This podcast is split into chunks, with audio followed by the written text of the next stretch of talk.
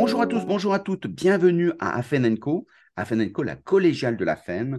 On en est au numéro 286 et on va se poser une question euh, de plus en plus euh, dans l'entreprise, la place de l'expérience, euh, de ce qui est les apprentissages formels, non formels, des, choses comme ça prennent une place de plus en plus importante dans les entreprises. Et donc, on a besoin de se poser pour réfléchir sur ce sujet-là. Et dans le cadre du partenariat avec ESF, eh bien, on a la chance d'avoir Alain Kerjian. Kerjian, pardon. Alain, bonjour. Bonjour Stéphane. Nous allons parler de son ouvrage L'apprentissage par l'expérience et, peut-être démarrer par une question plus personnelle. Euh, en quoi c'est intéressant aujourd'hui euh, de publier un ouvrage écrit alors qu'il y a d'autres formes qui sont l'audio, ce qu'on pratique aujourd'hui? Euh, Finalement, pourquoi avoir choisi d'écrire? Parce qu'aujourd'hui comme hier, on a besoin d'approfondir une réflexion, de lire et d'y revenir. Euh, on a besoin de cet outil. Ça n'empêche pas, évidemment, euh, d'autres supports, euh, des échanges, les réseaux, les vidéos, les audios. c'est évident. Mais on a besoin, surtout dans un domaine aussi nouveau, autrefois, et encore aujourd'hui, c'est mmh. Incroyable, parce qu'on n'a toujours pas compris mmh. la subtilité, ce qu'il y a derrière l'expérience, justement, euh, utilisée comme un support de développement des compétences. Donc, ça nécessite en effet euh, beaucoup d'apports euh, historiques, théoriques, l'expérience, des retours d'expérience, comment ça fonctionne, quels sont les principes, sont, quelle est la recherche. Il y a beaucoup de choses. le livre permet de ce contact personnel avec, avec les sources d'information. Tu es sur les autres réseaux sociaux qui sont numériques, audio, des choses comme ça, ou c'est pas ta pratique? Non, il faut dire que euh, après avoir été précurseur euh, il y a 35 ans dans ce domaine euh, et avoir publié des livres ensuite dans les années 90-2000, je suis maintenant plutôt transmetteur. Donc je n'ai pas d'organisme de formation et je pense que mon rôle maintenant est de susciter l'initiative des autres qui veulent euh, avoir aussi accès à ce moyen euh, qui n'est pas une méthode, c'est un, un, pan entier de l'acte de former, euh, qui est très connu à l'étranger, mais très peu encore mal compris en France, même s'il a été extrêmement médiatisé et, s'il a suscité beaucoup de, d'autres innovations, des imitations erronées souvent. Mmh. Alors justement, puisqu'on rentre dans le vif du sujet, euh, c'est quoi l'expérience en formation? Une définition internationale à laquelle j'ai contribué dans les années 90. Mmh. C'est un processus par lequel un formé construit un savoir, une compétence et des valeurs à partir d'expériences directes et réflexives. Tout est dans le réflexif. Mmh. Car euh, on, nous disons, euh, souvent que 70% euh, du résultat d'un tel levier d'apprentissage dépend du savoir-faire de l'accompagnateur, du formateur, du facilitateur, tellement les, les, conditions à combiner, les, les, éléments à combiner, les conditions à remplir mmh sont, euh, sont complexes et très personnalisés, euh, adaptés à un groupe, à une personne et pas à une autre. Hmm. Donc ça veut dire qu'il faut forcément avoir une, un processus structuré avec des accompagnants. On ne peut pas euh, expérimenter tout seul? Cette, ces conditions à remplir, parmi ces conditions, il y a un groupe. Euh, on a besoin, dans cette approche, du miroir euh, du groupe pour euh, soi-même apprendre de l'expérience. Et encore une fois, à la fin des années 80, lorsque nous avons lancé sous le nom de expérientiel, les séminaires hors limite qui ont fait une énorme couverture médiatique. Que tu avais démarré, je crois, à l'étranger. Non, ça a été après avoir euh, eu cette idée. Euh, mm. on commençait à voir le besoin de développer dans un cadre professionnel ces qualités humaines qui, depuis l'après-guerre, en France, ont été reléguées dans la sphère du privé. C'est la plus grande inégalité d'ailleurs. Mm. ces qualités qui étaient l'apanage de l'élite à l'époque. Hein, c'est le chef, c'est le leader mm. qui devait avoir des qualités de, leadership, de, euh, de créativité, d'innovation, etc., euh, d'entrepreneuriat. On appelle aujourd'hui les soft skills Ce qu'on appelle aujourd'hui les compétences psychosociales ou soft skills mm. sont attendus, euh, allaient être attendus de mm. tout le monde, à tous les niveaux de la hiérarchie d'une organisation. je venais de vivre dix ans de, après avoir une formation juridique et, une petite, un début d'expérience dans la fonction publique euh, attachée à l'aviation civile, j'ai euh, renoncé à cette carrière toute tracée pour vivre des expéditions, des aventures, des livres, des films, de télévision euh, sur le, haut Rhénoc. Et je me suis dit, ça changeait ma vie. Ça révélait en moi des compétences de courage, moi qui suis absolument pas sportif et spécialement courageux, de, de ténacité, d'adaptabilité, de, euh, de prise de risque. Euh, pourquoi ne pas le proposer à d'autres, des jeunes, des adultes, euh, sans aller en Amazonie. Des amis m'ont dit, va voir ce qui se passe en Grande-Bretagne, ce sont les Outward Bound Schools, c'est l'experiential learning, l'outdoor education. J'ai vu que c'était extrêmement influent déjà dans 14 pays. Aujourd'hui, on en est à plus de 50, dirigés par des gens vraiment que j'admirais. Donc je me suis dit, c'est un, bel enjeu et c'est devenu mon, ma raison d'être depuis cette époque, en, continuité avec euh, mes expériences précédentes. Donc, euh, et en effet, euh, plaçant ça pour la première fois dans le débat, dans les années 70, on connaissait la dynamique de groupe, des petits exercices en mm-hmm. groupe, etc. Mais c'est la première fois que l'on voyait des cadres ou des professionnels de tous les domaines, euh, vivre des, aventures en extérieur, dans la nature, euh, escalader, euh, parcourir des, parcours dans les arbres, c'était inconnu en France à cette époque, mm. faire des descentes de rivières, etc. Rien à voir avec la vie d'entreprise. C'était la première fois, en dehors de l'armée, qu'on mm. utilisait le physique, l'émotion, mm, le risque apparent. Euh, mais évidemment pour une toute autre raison que, que les militaires. Euh, donc, le on, retourne finalement à l'Antiquité, au Moyen Âge, ou, surtout à l'Antiquité, où on, appelait le physique autant que l'intellect. Donc c'est finalement un retour aux sources. Oui, mais surtout à nos sources pédagogiques françaises. Euh, souvenons-nous que notre école laïque, obligatoire, républicaine, est née sur cette base-là pédagogie active, euh, à la fois la transmission du savoir, lire, euh, écrire, compter, mais au même niveau, l'épanouissement de l'enfant à travers des expériences, euh, des caravanes scolaires, des, échanges de correspondance, des jardins scolaires, des musées, musées scolaires, etc. C'était théorisé par Ferdinand Buisson dans son fameux dictionnaire et puis, on a, c'est devenu euh, le plus grand mouvement d'éducation de, de, la fin 19e et première moitié du 20e siècle. De, oui, du première moitié du 20e siècle. Et puis après, on a, enfin, jusqu'à la Deuxième Guerre, pour être précis, ça a été récupéré par des idéologues, des idéologies, euh, des totalitarismes, et on a mis le couvercle du tabou là-dessus. C'est fini, c'est seulement la transmission du savoir, l'épanouissement de la personne, bah, il restait quelques, quelques restes, quelques beaux restes de, de ce grand mouvement d'éducation active, d'éducation non, formelle. Particulièrement dans l'entreprise, puisque l'entreprise euh, n'était pas le lieu du développement personnel, qui était la sphère privée, mais c'était le lieu de la, de la, performance. Et donc la performance, c'était l'organisation scientifique de la formation. Donc on fait comme euh, la science le dit, hein, donc forcément bien.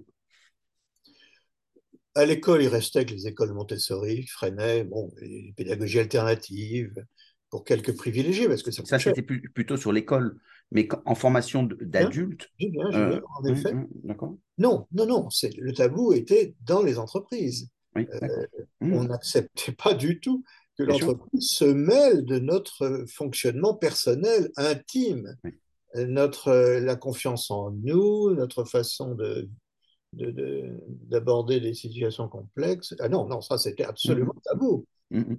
Et, et, curieusement, c'est venu de l'entreprise, à la fois dès l'origine de l'experiential learning, de l'expérientiel en Grande-Bretagne dans les années 40, en pleine guerre, en, pleine guerre, 41, en, pleine bataille de l'Atlantique où les bâtiments, les, navires britanniques se faisaient couler par les sous-marins euh, nazis.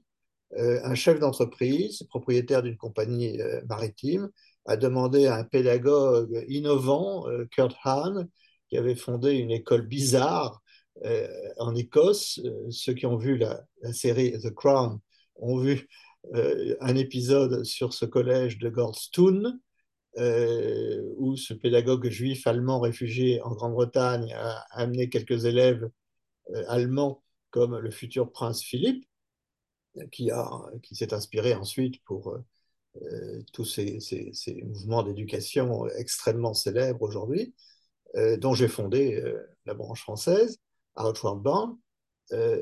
Et puis le prince Charles ensuite, on, on dit qu'il a mal vécu les douches froides et, euh, les courants d'air dans le dortoir, mais en réalité, il, s'est lui-même inspiré euh, de l'expérientiel pour ses propres fondations, donc le fameux Prince Trust qui a créé un million d'emplois de, euh, et qui accueille chaque année, avec deux autres programmes, 700 000 jeunes dans des parcours de développement de ces compétences-là. C'est une génération. Mmh, mmh et, c'est extrêmement recherché dans un CV. Euh, bon, donc les, entreprises euh, ont, vu ça. Il s'agissait dans l'occurrence. Euh, Mais peut-être ce qui a bloqué dans l'introduction des entreprises, c'est le fait qu'en France, on avait une culture de lutte des classes plus forte, de défiance, société de la défiance. Et donc, ce qui fait que c'est pour ça qu'on disait tout ce qui est personnel, tout ce qui est intime, finalement, n'est pas du domaine de l'entreprise. Et pourtant, on commençait à y venir à la fin des années 80. On a vu un patron d'une grande assurance, groupe d'assurance, emmener son équipe dans le désert. Euh, il y avait des choses. Et puis, c'est le patronat. C'est le CNPF à l'époque, MEDEF aujourd'hui, euh, qui a senti euh, ce besoin arriver, que c'était effectivement le rôle de l'entreprise, comme jadis. On avait laissé de ce terrain en jachère. Il fallait y revenir et avec leur institut de formation de l'époque, IRPOP, euh, présidé par François Sérac, nous avons lancé pour la première fois cette adaptation française et pas du tout.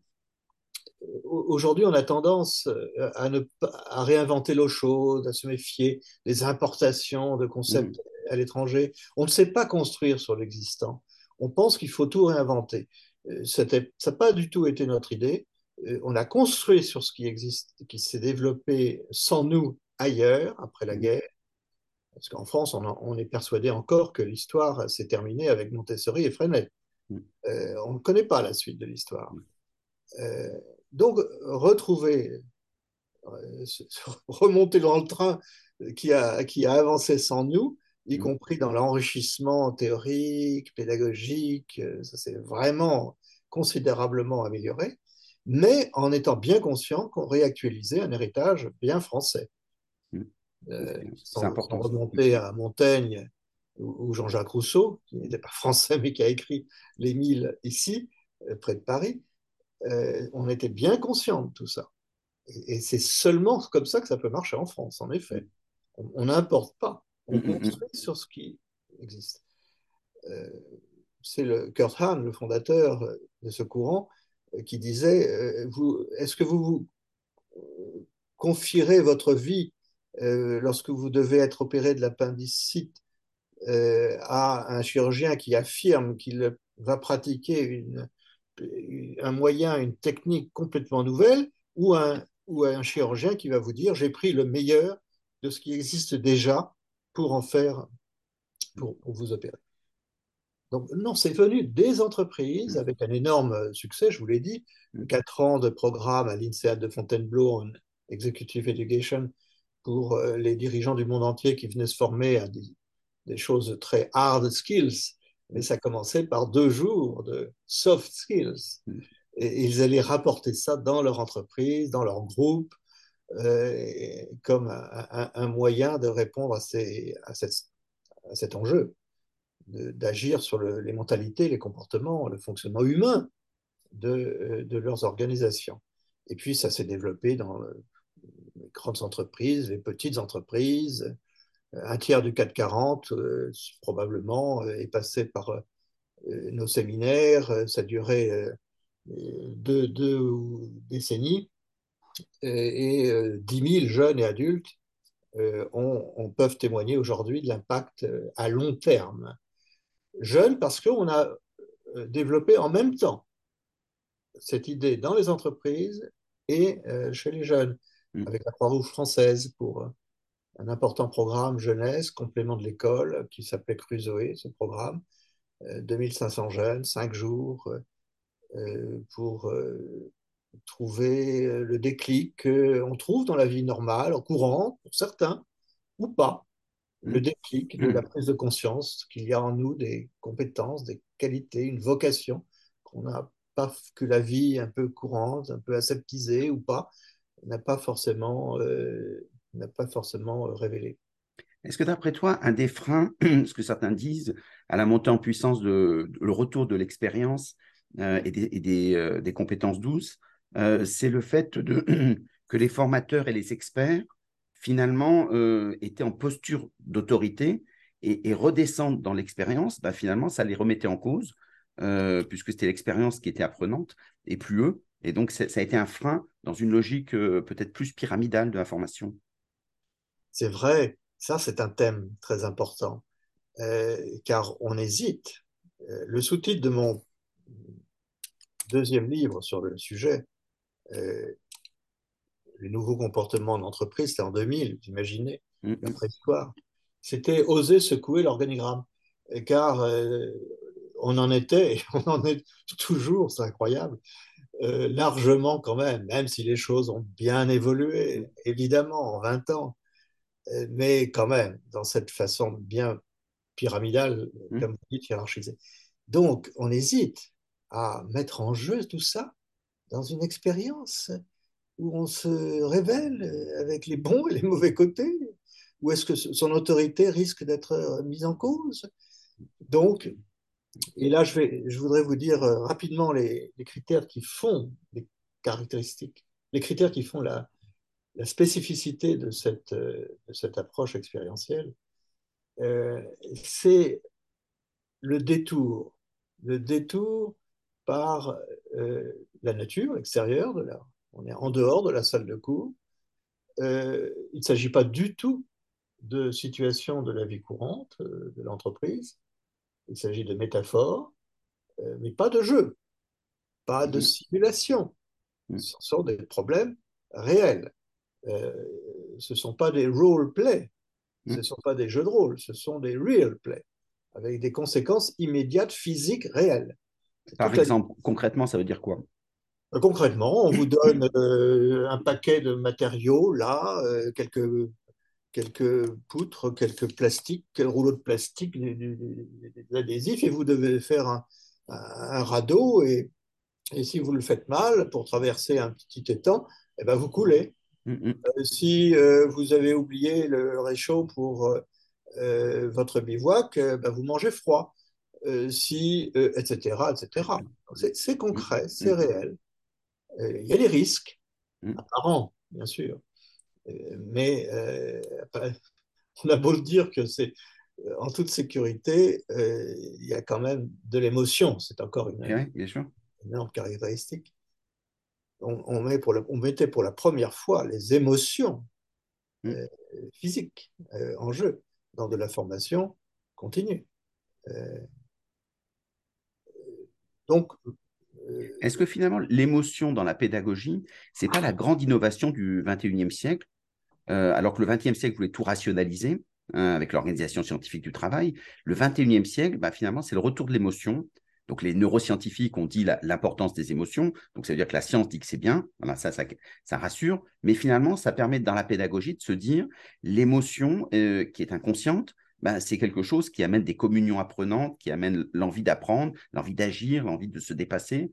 Euh, et ça, on sort du cadre plutôt 20e siècle. C'est tout à fait ça. C'est tout à fait. C'est un retour, vous avez raison, parce que c'était bien connu. Mmh. C'est une confirmation. Les neurosciences ne font qu'aujourd'hui, et on me dit que ça a encore bien euh, progressé. Depuis mon, mon livre de, de, 2000, où j'aurais aimé les, les, découvertes à l'époque, étaient largement suffisantes pour justifier euh, cette euh, intuition géniale de ceux qui ont eu l'idée euh, d'adapter aux adultes les pédagogies des écoles primaires mmh, mmh. Euh, avec ce support de l'aventure, du défi. Euh, aujourd'hui, tout montre pourquoi ça, ça, ça, fonctionne bien. Mmh. Maintenant, on l'explique scientifiquement. À l'époque, non. À l'époque, je veux dire. ah oui, exactement. Cette adaptation. Alors, ça me. Puisque vous en parlez rapidement, quelques critères qui font la différence. exactement, très bien. L'intensité émotionnelle, ça commence par ça, effectivement. C'est la première fois à l'époque. Euh, car pourquoi? Parce que ben, c'est Aristote, c'est John Locke, c'est Rousseau, c'est euh, tout le monde depuis l'Antiquité sait que on apprend mieux avec les sens, en commençant par le concret pour arriver à l'abstraction. Ça ne veut pas dire que ça remplace et que ça condamne euh, une approche plus formelle de la transmission du savoir, l'approche déductive. Je sais et je vous enseigne. Ça, ça c'est très important. Seulement, il manque euh, la moitié du bagage. C'est-à-dire? C'est-à-dire l'approche non formelle. Euh, c'est-à-dire des cette approche inductive, partir du concret à l'abstrait, mmh. organiser des, expériences, mais pour un but pédagogique, ce n'est pas la ce n'est pas l'approche informelle, c'est-à-dire le hasard de la vie. Les rencontres, le milieu familial, euh, culturel. C'est vraiment dans un objectif pédagogique. Euh, ça ne vient pas remplacer, mais c'est euh, un complément indispensable. Tu disais qu'il y avait d'autres critères encore pour, oui, il y a la sécurité psychologique. Personne ne prendra le risque de tâtonner, de faire autrement que dans euh, sa façon habituelle de faire face à un problème à résoudre, un défi à résoudre. Ça, c'est le rôle de l'animateur qui, rassure. Euh, mm. C'est essentiel. S'il y a le mm, mm. moindre soupçon de sélection, de conséquences après le, stage, sur la, sa carrière, personne ne prendra le risque de faire autrement. Mais comme on est dans le détour, dans quelque chose qui n'a rien à voir, et que le patron, il est là avec les autres, et qu'on a tous dans les mêmes difficultés, et que euh, les défis font appel à des qualités tellement variées que personne n'est à l'aise ou mal à l'aise partout. Euh, chacun trouvera son défi euh, de manière différente, parce que nous apprenons tous d'une façon différente, nous réagissons tous d'une manière différente. Et, on apprend par exemple qu'une équipe, on apprend, on le sait en théorie, mais quand c'est vécu émotionnellement et concrètement, mm. c'est retenu, et on sait pourquoi maintenant, de, façon bien plus forte que si c'était autour d'un paperboard ou en lisant un livre simplement. Mm. Ce que Michel Maffezoli appelle les communions apprenantes. Il y a un climat euh, à, créer et si, si l'accompagnateur, le facilitateur, euh, ne combine pas de bonne façon tous les éléments qu'il a à sa disposition, dont le niveau émotionnel, dont euh, le, choix de, de, l'exercice, le thème à, travailler, qui n'est pas sur, qui, qui, est rarement le thème initialement affiché par le prescripteur car on s'aperçoit, par exemple, je ne sais pas moi, que euh, c'est bien de vouloir coopérer, euh, d'améliorer son système de coopération, mais si avant on n'a pas fait le point sur, euh, je ne sais pas moi, plus d'écoute, parce que c'est une écoute, mmh. ça ne fonctionnera jamais. Donc il y a des préalables qui n'étaient pas prévus au départ. Donc un climat, une sécurité psychologique, un climat d'entraide. et comme personne n'est à l'aise ou mal à l'aise partout, ça donne beaucoup d'humilité beaucoup d'humilité. Euh, ensuite, des conséquences immédiates, je l'ai dit, concrètes, réelles. une confiance en soi accrue dans, ces circonstances. et, comment tu fais pour développer une confiance en soi accrue? Ça, c'est la conséquence. Mais quand tu te dis dans l'expérience, tu dis on va, on va, faire quelque chose ensemble, donc tu, tu, donnes un cadre avec un objectif, etc., ensemble, collectivement. comment tu fais pour gérer l'estime de soi, le, la confiance qui est le résultat, mais en amont?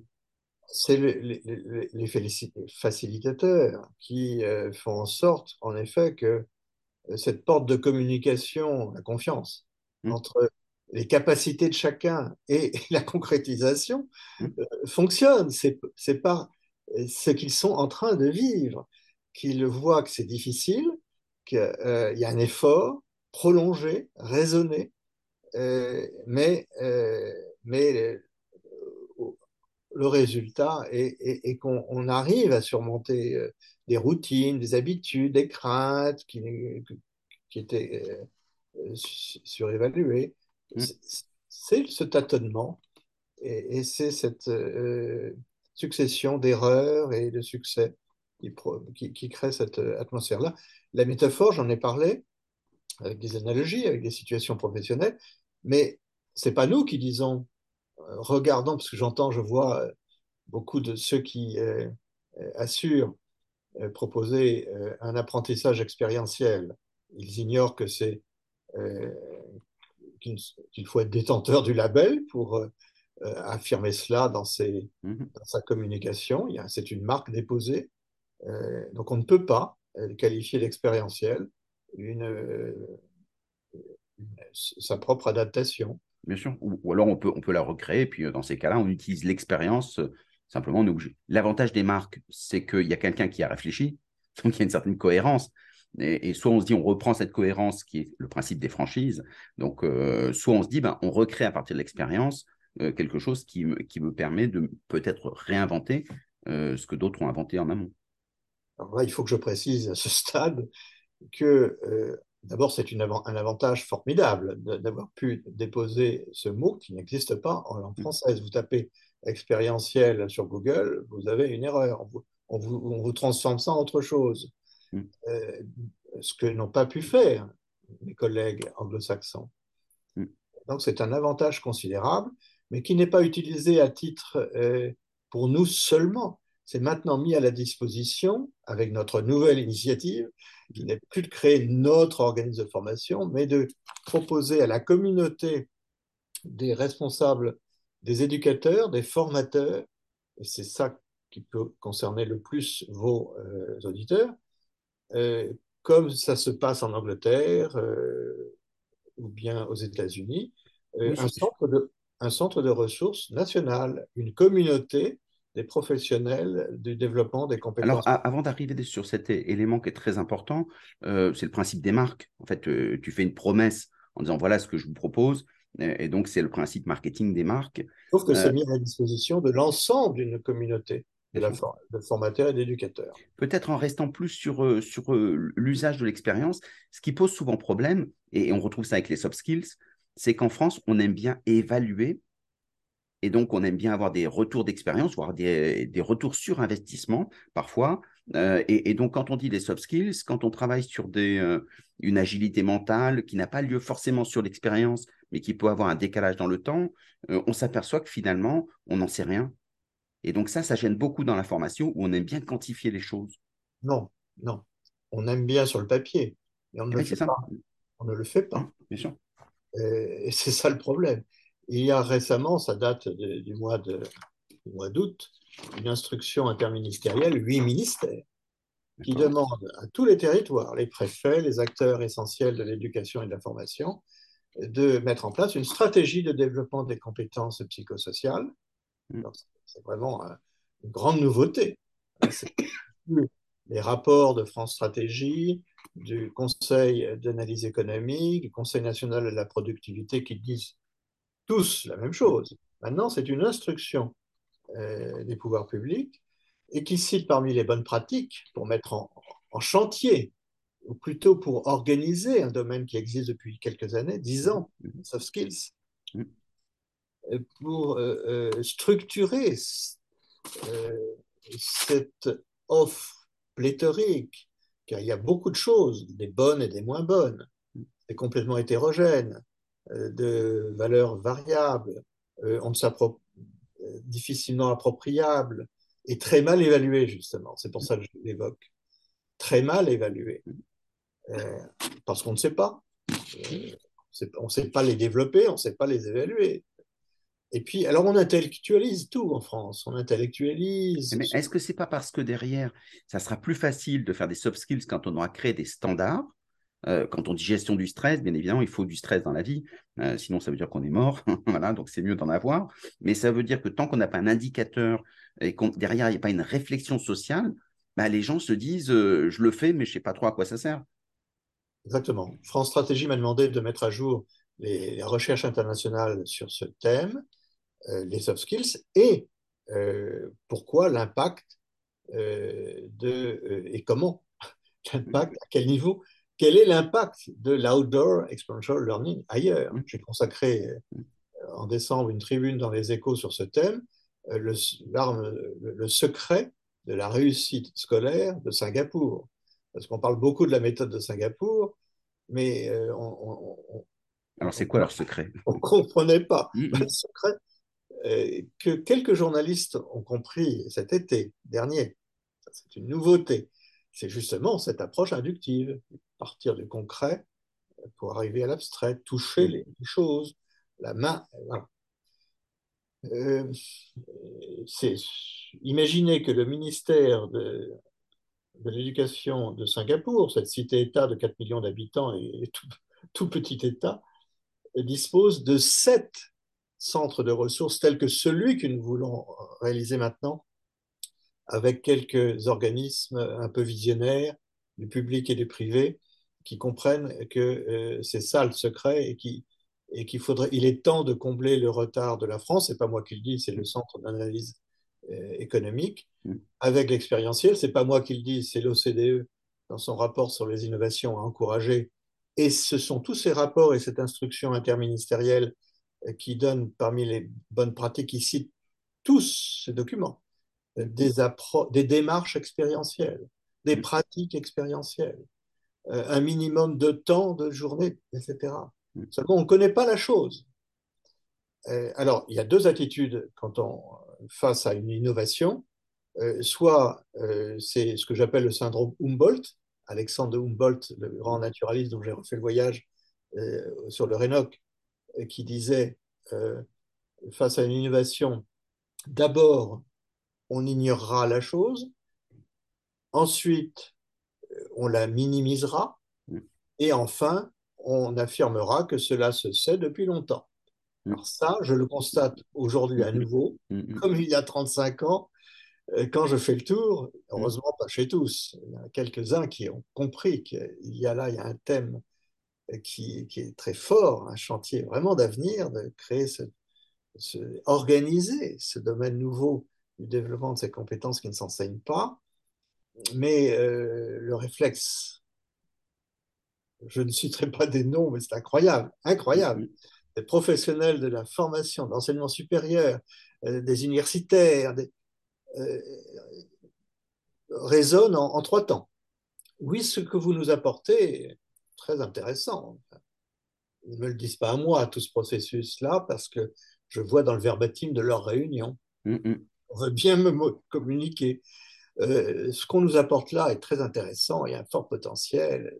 Deuxièmement, c'est vrai, on ne sait pas faire. Mm. Euh, troisièmement, pourquoi faire intervenir des gens de l'extérieur, des intervenants extérieurs, c'est leur terme à chaque fois. Conclusion, on va faire nous-mêmes. Et mmh. puis, les meilleures initiatives se perdent dans les sables. Et c'est comme pour ça que depuis 35 ans, on tourne en rond et on propose encore d'autres rapports de continuer à mouliner. Vous parliez des études. Mmh. Certes, un jour, il faut passer à l'action. Les études sont, sont considérables sont considérables euh, sur l'impact de, cette approche-là, qui ne remplace pas les bonnes innovations euh, à relier aux pédagogies actives, mais qui les fédère, qui, les, qui donne une référence pédagogique commune, qui s'appuie sur l'existant et qui optimise et fait mieux reconnaître toutes les innovations qui se passent. Il y en a, il y en a énormément en ce moment, surtout pour l'éducation. Euh, ce sont souvent des mères de famille qui interrompent leur euh, brillante carrière. Elles, sont, elles ont fait HEC, Polytechnique, euh, Normal Sup, etc. et quelquefois, elles, reviennent de l'étranger, d'une expatriation. Elles sont désolées de voir l'énorme différence entre notre système d'éducation et celui des pays de tradition anglo-saxonne. Euh, et crée euh, ce complément, soft skills, développement par l'action. Euh, il y en a énormément et qui, sont bien reconnus. on leur confie l'enseignement de leurs outils, souvent numériques d'ailleurs. C'est l'opposé de l'expérientiel, mais c'est le complément de l'expérientiel. Est-ce que tu dirais qu'on ne peut pas avoir de l'expérientiel en, numérique?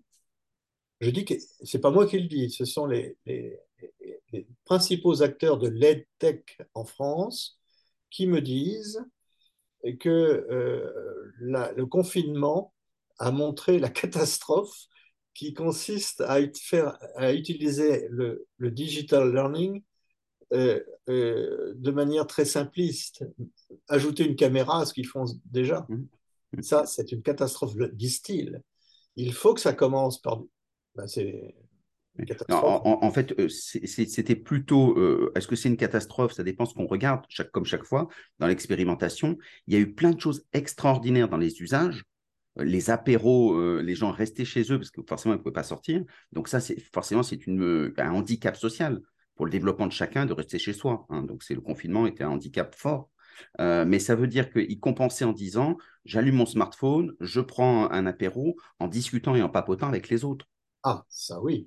Et, donc, il y, a plein de choses comme ça. Et c'est vrai, là, là où tu as complètement. La caméra, c'est de se contenter de, mettre une caméra devant, c'est tout.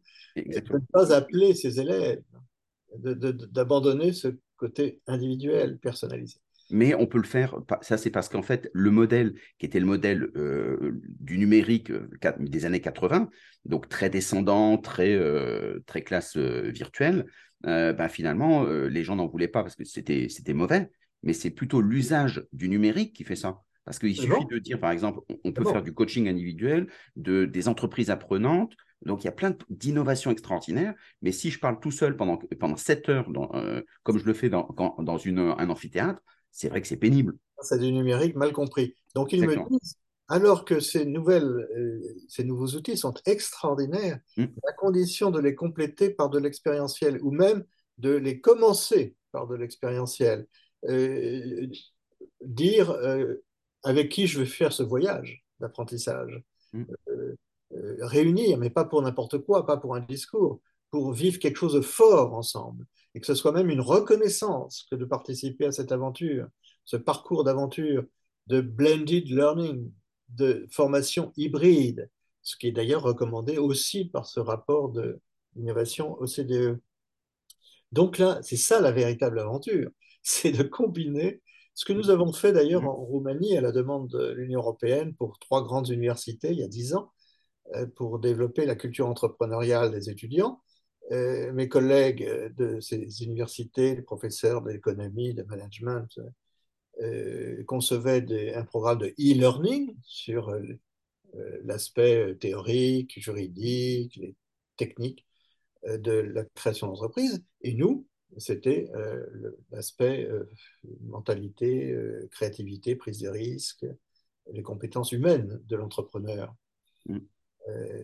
donc ça, c'est très puissant et c'est vraiment l'actualité de, ce courant expérientiel. le livre que vous évoquez, Apprendre par l'expérience chez ESF, il a été écrit il y a 20 ans, il va être réédité en e-book et l'éditeur me dit, mais qu'est-ce qui a changé? Rien je ferai une petite introduction simplement pour expliquer ce que je vous dis là, le contexte incroyable.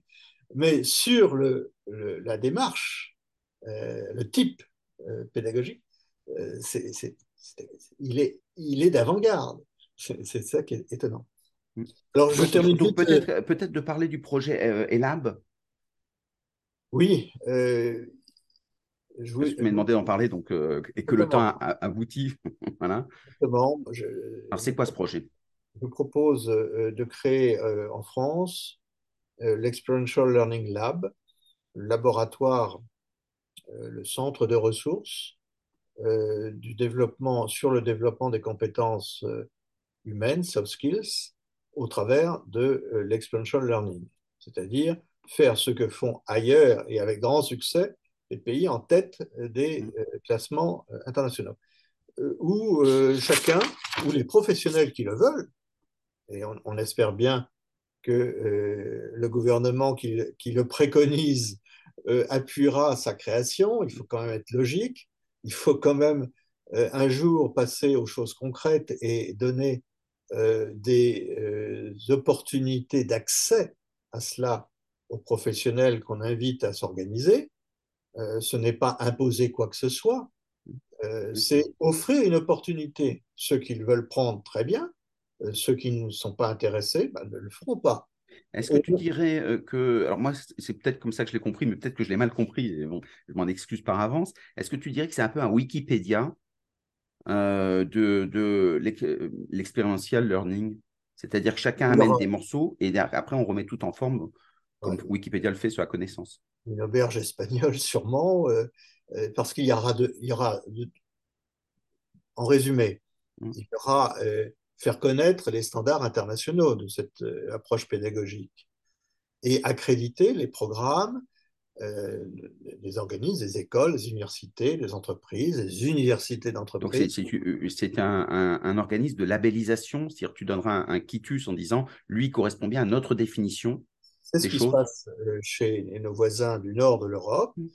Et c'est ce qui est indispensable. Sinon, ça ne peut pas partir dans tous les sens. Ça part dans tous les sens depuis dix ans notamment, ça s'accélère euh, et il y a un retard, un sévère retard, encore une fois, de la France. Bon.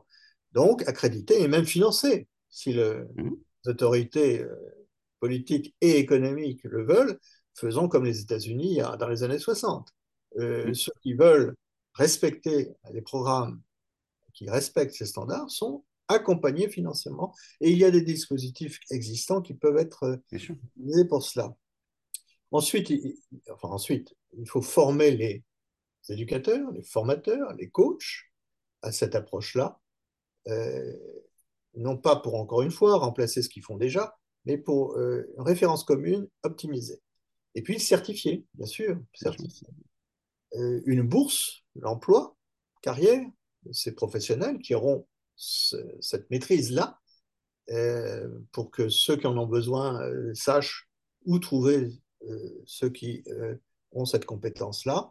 Le partage des ressources, en effet, euh, l'animation d'un réseau, ça c'est classique. De la recherche, vous en parliez des études, mmh. c'est indispensable. Et, Donc en connexion avec des universités? Absolument. Mmh. telle université britannique est tout à fait prête avec nous à aider une université française à créer un master de Outdoor Experiential Learning avec une grande école française il y a quelques années, euh, on avait planché sur euh, l'idée de créer une chaire, Experiential euh, Learning Studies. il y a beaucoup de choses à faire dans ce domaine. Et ce thème-là, expérientiel, développement des soft skills, est extrêmement bien accueilli dans toutes les revues scientifiques. Hein, c'est très, très tout particulièrement anglo-saxonne, puisque c'est eux qui sont peu porteurs de ce concept.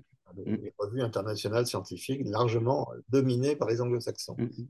Et puis enfin, on aidera les autorités à mettre en place ce que nous avons déjà expérimenté en France, dans sa version française. Euh, le programme que j'ai évoqué pour les Anglais, 700 000 jeunes par an, un parcours euh, de, de, défis à relever, avec des niveaux d'engagement progressifs, euh, pour reconnaître non pas telle compétence euh, psychosociale, ça, mm. c'est un leurre, c'est une mm. illusion. Et pourtant, c'est souvent abordé par ce biais-là. C'est très français. Mm, oui, c'est ça, absolument. On intellectualise qu'on ne comprend pas. Donc, on met des catégories, des référentiels. Vous faites partie de cette catégorie. Sous-entendu, vous n'en changerez pas. Vous êtes un bon chef d'équipe maintenant dans, dans ce contexte et dans un an, vous serez euh, un bon chef d'équipe dans un autre contexte. Bon, non, une illusion. Mais en revanche, ce qui est reconnu par une formation entre, les, entre pairs, une formation avec un coach, avec le groupe, c'est de reconnaître euh, la capacité, quel que soit le point de départ, un jeune en échec scolaire et, euh, qui part de bas et qui fait ce, mmh. cette progression aura le même, la même reconnaissance que euh, l'étudiant d'une grande école qui partira de plus haut, mais qui aura fait la même progression dans le développement de ses compétences humaines. C'est cette capacité qui est reconnue, le chemin, pas le but. Ce qui est le principe de la VAE, de la validation des acquis d'expérience, euh, sur, le papier en tout cas, pas dans sa pratique toujours. Le, père de la VAE, euh, Merle, son prénom m'échappe, Vincent. Euh, Vincent Merle, absolument, qui était un, des fondateurs de la FEM. Exactement. Et on était associés à nos débuts, il y a 35 ans, dans les cabinets ministériels avec les équipes qui préparaient la VAE. M'a dit, c'est déjà un énorme progrès de reconnaissance de la valeur de l'apprentissage par l'expérience, mais nous n'avons pas été jusqu'au bout. C'est-à-dire, nous reconnaissons euh, les compétences liées à un métier, à un emploi, mais pas les compétences transversales mm. qui sont sollicitées par quel que soit le, secteur, le métier et l'emploi. Mm. Donc il y a encore à inventer ça. Et, pour l'entreprise qui reste, puisqu'on arrive à la fin de l'émission, qui reste le monde euh, de la performance, est-ce qu'il y a un lien aussi établi que ça entre performance et soft skills? Ou est-ce que ce n'est pas une utopie un peu humaniste de... Vous parliez des études, euh, j'en ai une euh, en tête, euh, c'est celle de Stanford Research Institute qui a démontré que 73% de la réussite professionnelle est lié à ses compétences humaines. Mm. Euh, donc c'est énorme. Euh, tout milite en faveur d'un investissement massif. ça ne veut pas dire que c'est les compétences, les hard skills sont évidemment à négliger, mais tout le monde sait que ces connaissances, ce savoir deviendra obsolète au bout de trois ans. Cet été, le président d'ADECO nous sommes en contact avec l'équipe ADECO, euh, a dit à la radio, maintenant nous ne recrutons plus sur euh, les, le CV. Nous recrutons, c'est une grande agence d'intérim, mm. sur euh, le, la personnalité. Je lui ai immédiatement envoyé mon bouquin Le caractère plus important que le CV. donc c'est une révolution. Mm. ça ne vient pas remplacer, évidemment, les savoirs techniques et théoriques, il en faut. On en parlait du digital learning et de la révolution numérique partout. Euh, évidemment, c'est très important. Mais Montaigne le disait, c'est comme un, char à bœuf. Il faut conduire, il faut qu'on ait à la fois l'investissement sur la culture et l'investissement sur la structure. C'est le soft skills et le hard skills. C'est les deux à faire. Particulièrement dans un monde qui bouge énormément. C'est pour ça qu'on se sollicite beaucoup. On dit un monde disruptif. On, pendant toute cette période de transition sur les soft skills qui reprennent la main. Euh, mais c'est donc c'est pour ça que c'est très important pour les entreprises qui veulent être agiles de travailler dans ce domaine-là. Puisqu'on arrive à la fin de l'émission, euh, si on veut te, joindre, comment est-ce qu'on fait si on a envie d'adhérer parce qu'on trouve que le projet est formidable, ce qui est le cas euh, Dans ces cas-là, comment on fait? On m'envoie un email, kerjean K-E-R-J-E-A-N, point Alain, free.fr. Très bien. Et donc après, tu réponds à tout le monde. Tu es sur un peu sur les réseaux sociaux, sur LinkedIn, sur des choses comme ça? En effet. Euh, il y a un article sur mon parcours euh, à mon nom dans Wikipédia euh, pour connaître un peu la logique de tout ça. Mais j'invite tous les responsables de formation qui sont intéressés par cette aventure commune communautaire, mm, mm. la communauté de l'éducation et de la formation tout au long de la vie, de se joindre à, cette, à, ce, grand chantier, euh, rattraper le, retard dans ce domaine, euh, et au lieu de réinventer l'eau chaude, euh, avoir l'humilité, comme nous, nous essayons de le faire, de s'appuyer sur ce qui existe déjà. Et il y a tellement de choses à faire que chacun pourra exercer toute sa créativité et innover euh, dans, dans ce domaine à partir de cette base commune, ce camp de base commun. Absolument. Donc tous les, militants euh, de ce domaine-là, c'est très important aujourd'hui d'avoir des gens qui se retrouvent, qui se regroupent pour se rassurer et de travailler en groupe. On dit en meute, en cohorte aujourd'hui. Euh, en tout cas, c'est vraiment bravo pour euh, cette expérience parce que bah, il fallait qu'il y ait quelqu'un d'autorité qui le fasse et tu l'es véritablement. Donc ça permet justement aux autres de s'agréger et de faire ce qu'on appelle aujourd'hui de l'intelligence collective sur le sujet. Donc merci beaucoup à ce que tu as fait. merci beaucoup à tout le monde et à très bientôt à tous. Au revoir voir Stéphane.